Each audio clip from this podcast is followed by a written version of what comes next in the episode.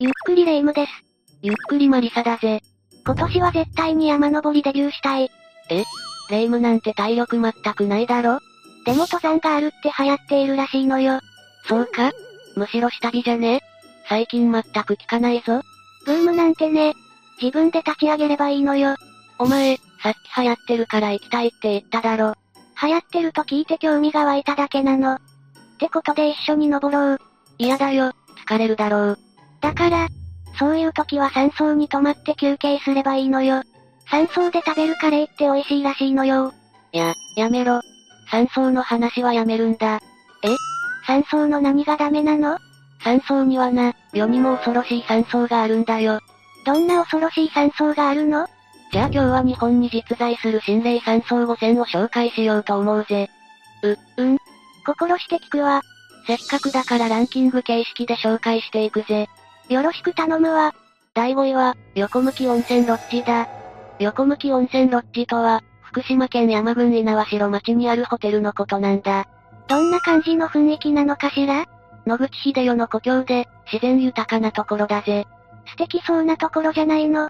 どうしてそんなところに心霊山荘があるのもともとは福島県で初めて当時が始まった温泉と言われる横向き温泉の一施設だったんだ。へえ、当時治療。めっちゃ体に良さそう。 1970年代以前に開業したと見られているが1984年には閉業してしまい、その後ずっと放置されて、2003年頃に廃墟化していたんだ。当時治療流行らなかったのかしら劣化で朽ちていったのと、人的破壊で中はめちゃくちゃな様子なんだ。壁にはお経が殴り書きされてるって話だぜ。お経ってところがまた怖いわね。ちなみに地下で経営難に苦しんだオーナーが自決をしたなんて話もあるけど、その真偽は分かってはいないぜ。ならオーナーの霊が出没するのいや、目撃されているのは圧倒的に子供の例が多い。特に女の子が多いみたいだぜ。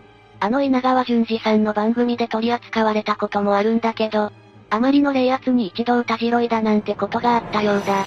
霊圧って言葉初めて聞いたわ。あと、ここでは2021年と2022年に不審火も起こしているぜ。不審火放火ってこと犯人は分かっていないっぽいな。2022年の時なんて2日連続で不審火が起きたんだぜ。二日連続事件があったらしばらく警察が張り込んで調査をしてないそれなのに不審火が起きるなんて変な気がするわ。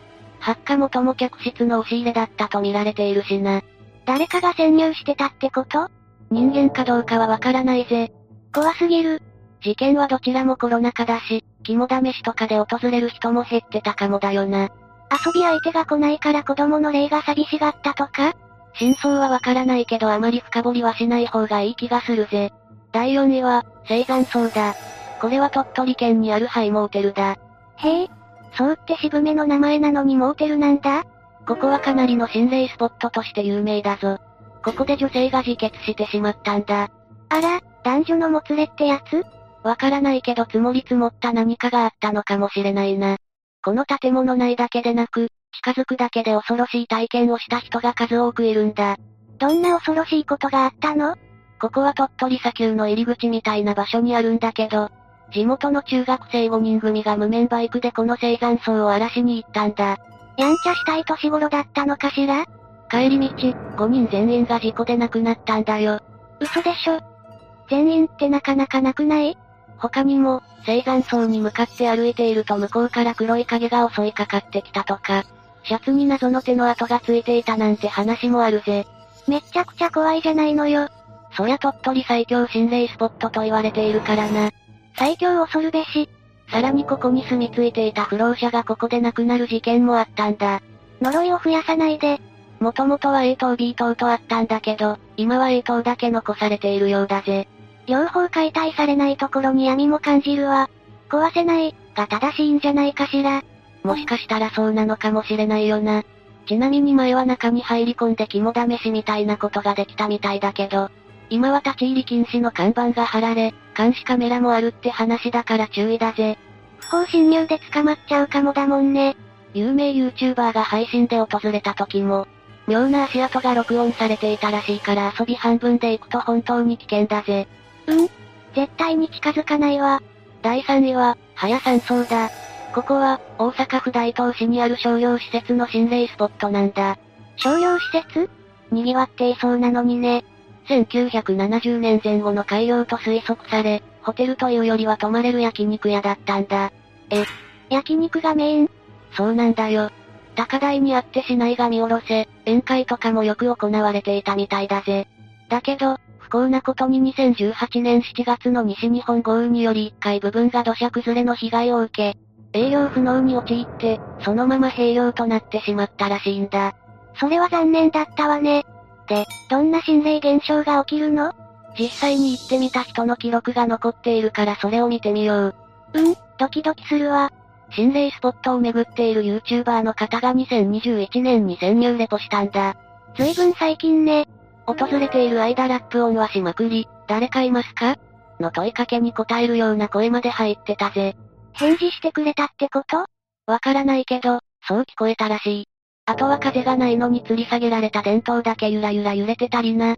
ひー。そして極めつけはこれだ。おそらく大宴会場あたりを探索してた時、撮影者のうちの一人が急に叫んだんだ。乗り移られた違うわ。窓際あたりに立つ女性の全身がぼんやりと見えたらしいんだ。そこにいた。絶対いた。と半ばパニックになる撮影者を見て、もう一人の撮影者がそのあたりにスマホのカメラを向けたら顔認証の機能が作動したんだよ。えー、絶対誰かいたじゃないのよ。映像見てるだけで泣きそうになったから現地なんて絶対に行かない方がいい。女性や男性がいると撮影者たちは言っていたけど、近くには動物霊園があるから動物霊が紛れている可能性もあるそうだ。いろんな霊たちの大宴会じゃないのよ。第2位は、いのちゃん山荘だ。いのちゃん山荘変わった名前ねー。佐賀県神崎市神崎町にある廃屋の通称なんだ。どうしてそんな名前で呼ばれているのまあ慌てずに聞いてくれ。ここはとある事件の舞台となってしまった場所なんだ。精神異常者を隔離しておく施設から井上という人間が逃げ出して、山荘に押し入り大人や子供を次々と手をかけていったんだ。ええー、めちゃヤバ案件じゃないの。ここの山荘を経営していた夫婦は風呂場で命を奪われた。今でも風呂場にはその時に飛び散った血が残っていると言われているぜ。ヤバすぎるでしょ。いのちゃんって井上のいのちゃんなんでしょそんな可愛らしいあだ名なんてつけてる場合じゃなくないちなみに山荘からすぐ近くにオーナーの住居があったんだけど、そこも今でも生々しく家具や衣服、靴などがそのままに残されてるらしいぜ。かなり住居の中は散らかった状態らしいから、事件の噂を聞いて慌てて片付けたのか、それとも荒らされたのか。真偽はわからないけど怖いわね。稲川淳二さんの恐怖の現場でここが取り扱われて一気に有名になったんだ。本当にこんな事件があったかは一応は真偽不明とされているんだけど、地図で見ると山荘とそれほど離れていない場所に精神病院施設があるから、こういった事件が起きてもおかしくはない感じなんだよな。どっちにせよ何か起きたからオーナーはいなくなったんでしょだから、ここにはオーナー夫婦の霊が出ると言われているんだ。目撃者はいるの ?YouTuber たちはたくさん配信しているぜ。どうもそれを見ると、噂のお風呂は渡り廊下を渡ったところにあったみたいなんだ。温泉とかによくある感じよね。ただ山荘内はあまりに荒れ果てていて、お風呂場へと続く廊下は途中で途絶えているんだ。えそんなことある ?2 階から階段を降りて1階のお風呂に行くような感じなんだけど、ぷっつりと2階の渡り廊下が途中でなくなってるんだよ。そんなに自然劣化では起こらないでしょ。そして、YouTuber の配信ではそのあたりでふふという女性の笑い声と、出てけという謎の声が録音されていたんだ。夫婦が現場に寄せ付けないようにしているのかしらみんなオーナーの住居の探索も行っていたけど、そこはただ荒れ果ててるだけで、山荘の方がヤバそうな感じだな。噂が本当ならものすごい数の被害者がいるんだもんね。山荘も老朽化が進んでいて、床が抜けたり屋根が落ちたりしているから、普通に怪我する恐れがあるから立ち寄らないことをお勧めするぜ。そんなところで怪我して救急車とか呼んだら迷惑だものね。めちゃくちゃ山の中だから救急車が入ってこれるかも怪しいぜ。最後、第1位は浅間山荘だ。これは誰もが知ってると言ってもいいぐらい有名な山荘だよな。